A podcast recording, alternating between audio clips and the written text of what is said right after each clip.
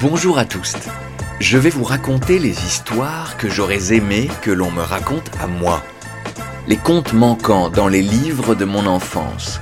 Des poèmes rêvés et écrits par l'adulte que je suis devenu. Cette histoire, je l'ai écrite dans une forme orale de l'alexandrin. Ce conte, comme tous les autres, est rempli de mes questionnements, de mes envies et de tous les mots que j'aime. Je rajoute un glossaire en description que je conseille à tous d'aller lire avant la suite de l'écoute. Les histoires sont toujours plus intéressantes quand on les comprend bien. Je suis Thomas Villani et vous allez écouter tous les mots que j'aime. Merci d'être là et bonne écoute.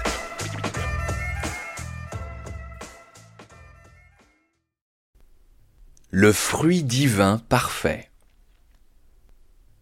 Dans une région du monde aride et difficile, où le vent est puissant et la terre peu docile, où le froid vous attaque quand le soleil vous pique, eut lieu un événement pour le moins poétique.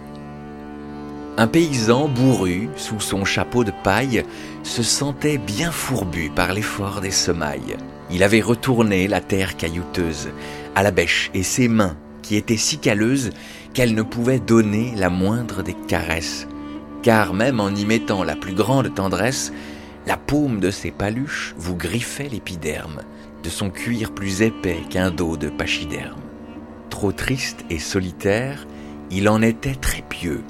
Il joignait ses grosses pognes pour solliciter Dieu et demander au ciel de faire germer ses champs, que ses bourgeons grossissent en un peu moins de temps, que les feuilles soient plus vertes les fruits plus massifs, qu'ils puissent, grâce à cela, augmenter leurs tarifs.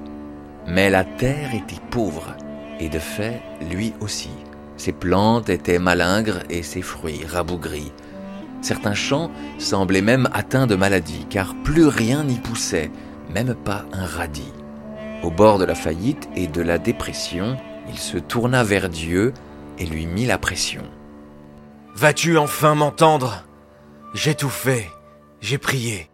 Je travaille comme un âne sans même me reposer. J'ai construit un hôtel pour célébrer ta gloire. J'incite tout le monde à prier et à croire. Je mérite du secours, de l'aide, un miracle. Mais chaque jour, tu rajoutes un tout nouvel obstacle. J'ai bien du mal à croire que tu sois mon allié. Est-ce que tu veux mon bien ou juste m'humilier? Je suis à bout, Seigneur, piteux et pitoyable. Pourtant, je n'ai jamais pensé m'allier au diable. Ne m'encourage pas vers cette extrémité. Ma vie ne vaut plus rien, mon âme va s'égarer. Sans soutien plus concret, je vais te renier.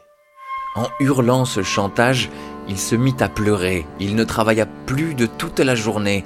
Il pensa à partir, à tout abandonner, s'enferma dans sa chambre avant la nuit tombée et s'endormit tout sale et puis tout habillé. Le lendemain matin, il se leva bien tard, la tête pleine de pensées tristes et contradictoires. Que faire quand on est libre? Comme je me sens vide. Qu'il est dur d'être honnête, intègre et lucide. Je dois me prendre en main. Que font les mécréants? Dois-je me mettre à écrire pour être plus méchant? Le visage déçu, il regarda le ciel et entendit le bruit d'un grand battement d'ailes. Un superbe oiseau blanc volait au ralenti. De ses serres, il lâcha un objet tout petit, qui tomba sur le sol, mais ne rebondit pas. Notre homme voulait l'offrande. Il s'y précipita. Il ne fut pas le seul, car au fond du jardin, un autre se ruait, et c'était un lapin. Le fermier convoitait ce cadeau mystérieux, quitte à anéantir tous les autres curieux. Il se mit à courir de toute son inertie, piétinant ses cultures, exalté, sans merci, donnant un coup de pied de toute sa puissance dans la boule de poils blancs sans aucune défense et le pauvre lapin, qui était innocent, explosa à l'impact dans un nuage de sang, s'envola en morceaux à vingt mètres de là. Quand nouveau curieux, déjà tout près, siffla, rampant vers cette aumône, un serpent venimeux, se croyant tout permis, et puis maître des lieux, Mais notre paysan était prêt à mourir pour défendre le dû qu'il devait acquérir. Main nue face au dragon, il lui sauta dessus, utilisant ses poings en guise de massue. L'attrapant par le cou, il mordit la vipère. Mâchouillant les écailles et crachant les viscères, il en fit deux morceaux qu'il piétina de rage, créant un cercle rouge sur le vert pâturage. Hors d'haleine, l'œil absurde, notre homme se releva. Transformé en démon, il marcha et grogna pour arriver enfin à l'objet de sa quête. Et ce qu'il vit alors lui fit tourner la tête. Une belle graine blanche, plus grosse qu'un haricot. Il l'attrapa bien vite, la planta aussitôt. Et, instantanément, de l'eau coula du ciel. Dieu arrosait l'engeance d'une pluie torrentielle. Le paysan heureux dit Merci. En priant, retourna dans sa grange, attendit sagement. Le lendemain déjà, il fit la découverte d'un beau bourgeon charnu sur une tige verte. La semaine suivante, c'était un arbrisseau avec de grosses branches de quatre pieds de haut, des feuilles triangulaires un petit peu cambrées, de larges fleurs noires duveteuses et marbrées. L'arbre était bien fruitier, accouchant, quelle merveille, de petites baies blanches brillantes comme des soleils et tout continua de pousser, de grandir. Les feuilles étaient tombées et les fruits s'arrondirent. L'arbre était devenu plus grand que son tuteur. Les fruits étaient énormes. Il était enfin l'heure de goûter sa récolte, de voir si le bon Dieu ne s'était pas moqué de lui et de ses voeux. Il cueillit son espoir, le découpa en deux et porta à ses lèvres un morceau bien juteux. Le goût était divin sucré comme de la canne, un arrière-goût d'amande, une saveur de banane. Il en pleura de joie, sa fortune était faite.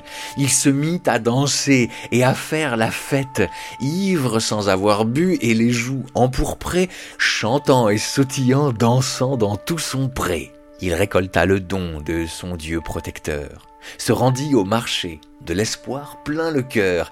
Il monta son étal, y déposa ses fruits, hésita un instant pour définir le prix. Sur une petite plaque, il marqua Fruits de Dieu. Venez voir le miracle, mesdames et messieurs. Nourrissant et juteux, c'est une perfection. Goûtez donc un morceau et payez en fonction. Les clients s'arrachaient tous les fruits à prix d'or. La récolte fut vendue en un délai record. Tout le marché mangeait avidement les fruits. Soudain, un grondement. Les panses faisaient du bruit. Et le temps s'arrêta. Les gens se regardaient. Tous avaient mal au ventre. On entendit un paix. Et puis, la déferlante. Au milieu du marché, presque tous les sphincters se mirent à couler. Une cascade de merde s'abattit sur la ville. Et ce fut le chaos, presque la guerre civile. Les clients se vidaient sous l'œil du paysan, qui agrippa sa caisse et s'enfuit en courant. Certains témoins du drame, ce jour-là, entendirent le bruit du Tout-Puissant qui s'était mis à rire.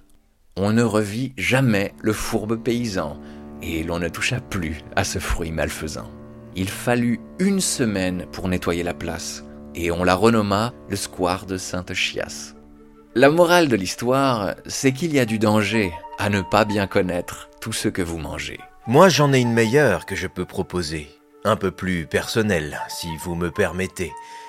Réfléchissez deux fois avant que de prier, parce que les fruits c'est bon, mais que Dieu, ça fait chier.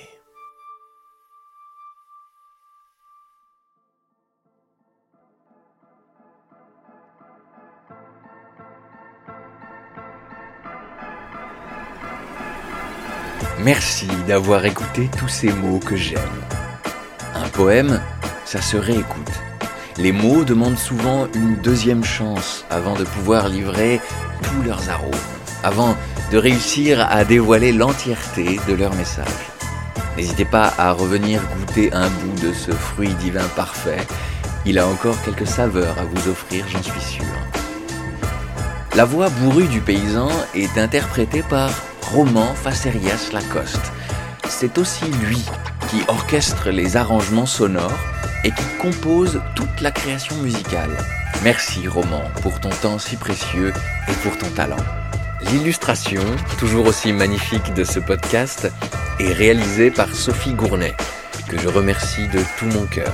Si vous avez aimé cette histoire, si elle vous a fait rire, si elle vous a touché, n'hésitez pas à la partager sur vos réseaux sociaux. C'est la meilleure manière de m'aider et de m'encourager. Le prochain épisode sortira très bientôt. Et d'ici là, je vous souhaite de belles histoires et de beaux mots.